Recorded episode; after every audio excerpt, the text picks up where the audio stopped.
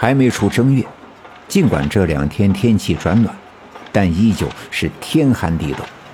他们叮叮当当地挖了一阵子，只挖掉表层的一些浮土，而下面便是坚硬的冰冻的土层。尽管他们用的机械先进，但挖掘起来难度极大。很快，太阳向西坡滚去，在山头打了一个滚，把整个刘家镇染成了红色，便一翻身掉到山的那边，不见了踪影。天色暗淡下来，一切都蒙上了一层灰突突的迷雾。工程队的电工在村部找来了电线，竖起了一根高高的木杆，挑起了一盏明亮的灯泡，在灯光的照耀下，又叮叮当当地干了一阵子，才收拾工具，回到在村部院子里搭起的工棚里休息。见工程队走了，围观的人们才渐渐散去。其实那些一直在看热闹的村民，有的呀是闲着无聊，看见这新奇的事情，十分的好奇；有的心里记得上次大石碑下挖老鼠洞的时候，曾挖出不少的铜钱。现在城里的工程队这么大动作的挖掘，说不定还能挖出什么宝贝来，没准还有机会啊，捡到个一块半块，那就发财了。很快。天便彻底的黑了，工地上那盏高挑着的大灯泡发出蹭明瓦亮的光，将大石碑附近照亮。大石碑对面的李文丽家的小卖店也同样的灯火通明。白小娟一家三口下午就来到了李文丽的小卖部，这两天两家人一直聚在一起，共同筹备小两口的婚事。白天的时候。人们都围在大石碑附近看热闹，可白小娟一家却没那个闲心。小两口的婚期就在眼前，需要准备的事情特别的多。尽管白小娟她爹老白表示没有任何多余的要求，只要两人顺顺当当的把婚结了就行，但也不能办得太寒碜，亏待了小娟儿，也丢了两家的面子。而就在外面轰隆隆的机器声停止之后的不一会儿。李文丽家的屋门一开，刘玉梅走了进来。按照刘家镇的风俗，只要男女双方结婚的日期定下，媒人的任务就已经完事儿，只需要等着婚礼的当天接收新人的敬茶了。所以刘玉梅自从城里回来之后，便闭门不出，也并没有引起老白和李文丽的注意。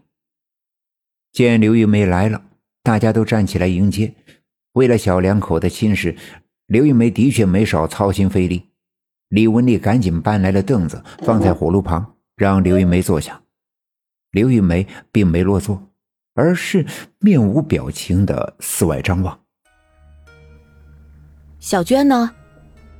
刘玉梅没见到白小娟和李文学，便问李文丽道：“李文丽伸手指了指里屋，笑着说：‘哦。’”他们俩呀，在里屋呢。刘玉梅向里屋走去，里屋的门虚掩着，她伸手去推门。李文丽本想拦着，却没好意思开口。李文学和白小娟的确在屋里。刘玉梅向小娟招了招手，说：“小娟啊，来，我跟你说点事儿。”自打一进屋，刘玉梅便面无表情。大家伙不知道到底是怎么一回事也没好意思多问。刘玉梅单独招呼小娟说有事儿，老白觉得很纳闷。自从一开始，刘玉梅给两家做媒，也从没跟小娟单独的聊过什么。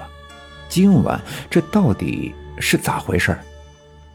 小娟一向老实乖巧，见刘玉梅喊她，便站起身往外屋走。李文学正坐在小娟身边，手里拿着一个烤熟的地瓜，认真的剥皮。见小娟要往外走，一把手拉住了小娟的胳膊，双眉紧皱，绷着嘴唇，瞪大了眼睛望着刘玉梅。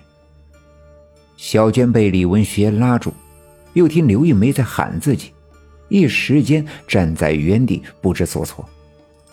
刘玉梅显然有些生气，往前迈了一步，一把抓住了小娟的另外一只胳膊：“跟我走，我找你有事儿。”刘玉梅冷冷的说道：“李文丽发现气氛不对，便赶紧走过来，站在门口呵斥李文学：“文学，放手，赶紧的，别惹你玉梅姐生气。”李文学也不搭话，仍旧神情紧张的拉着小娟的手，就是不放松。快放开！介绍人喊小娟出去说话，你有啥紧张的？赶快放手！尽管李文丽对李文学今天反常的表现有些纳闷，但当着人面总不能做出让大家尴尬的事来，他只能呵斥自己的弟弟李文学。可文学却根本不听他的，死死的拉着小娟的手。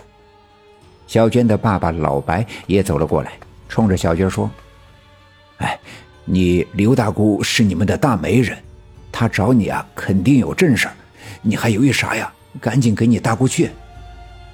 当然，大家伙儿都听得出来，这话虽然是冲着小娟儿说的，其实话里话外的意思是在说李文学。小娟回头看了一眼李文学，伸手在李文学拉着他的胳膊的手上轻轻的拍了两下，说：“文学，听话，放开手，我去跟大姑说说话，这就回来，没事儿的。”本集已经播讲完毕，感谢您的收听。欲知后事如何，且听下回分解。